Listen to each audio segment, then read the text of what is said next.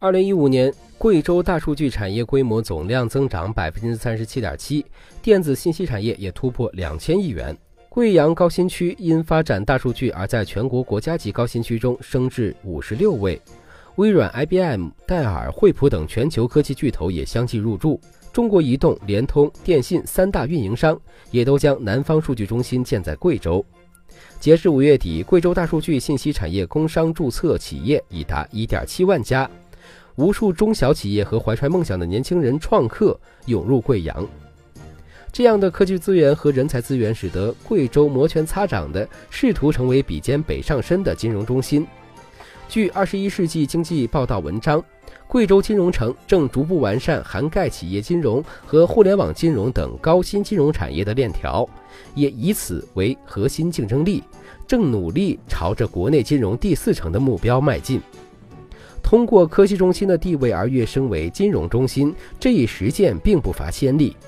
比如硅谷，二十世纪后半叶，美国政府在加州投入了大量研发资金发展国防行业，带动了当地的研发和科技人才的聚集。科技产业的发展前景吸引了金融资本的汇集。七十年代开始蜂拥而至的风险投资，使得硅谷如虎添翼。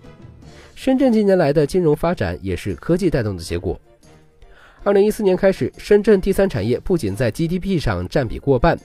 且产值主要由信息科技与金融代表为现代服务业贡献。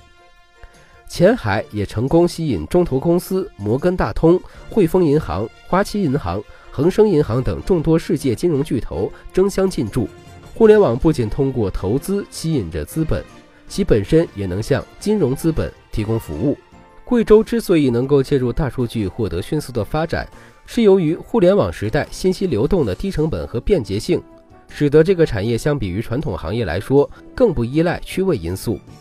这使得贵州不利的区位优势得到弥补。从这个维度上来说，大数据给贵州带来的机遇体现了互联网时代区域经济赶超的新模式。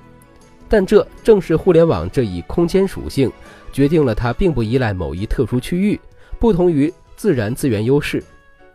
贵州必须面对的一点是，大数据产业并不像茅台那样强调特定的地域环境及气候条件。即便是被视为发展样板的硅谷，也在接受纽约硅港与日俱增的挑战。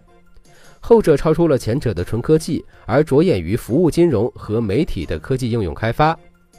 贵州想要大力建设的金融产业，同样不依赖于地域条件。在信息化时代，资本已经数字化。和数据信息一样，具有极高的跨区域流动性。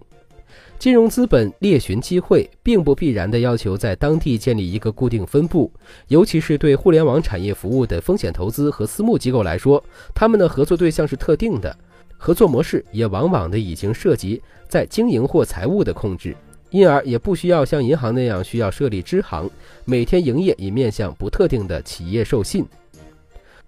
目前关于贵州金融中心建设的报道，主要集中在贵州成为金融中心的必要性方面，比如金融中心集中在东部，不能形成首尾相顾的金融带；“一带一路”西部带开发、长江经济带等战略实施的落实需要等等。这与后发优势的理论异曲同工，但是发展的必要性和必然性并不构成优势。以中国的 P2P 产业为例。中国金融抑制带来的普惠金融供给不足，使得 P2P 的发展有广阔空间，成长也比金融体系更为发达的欧美更迅速。但是，金融意志下正信体系的发育不足、监管模式跟不上，以及金融体系自身风控与经营能力的问题，使得中国 P2P 成了民间借贷，甚至是庞氏骗局的遮羞布，仍旧无法实现惠普金融的最终目的。如何建立自身真正长久优势，才是贵州建立金融中心的必要考量，否则带动的将仅仅是圈地和楼盘。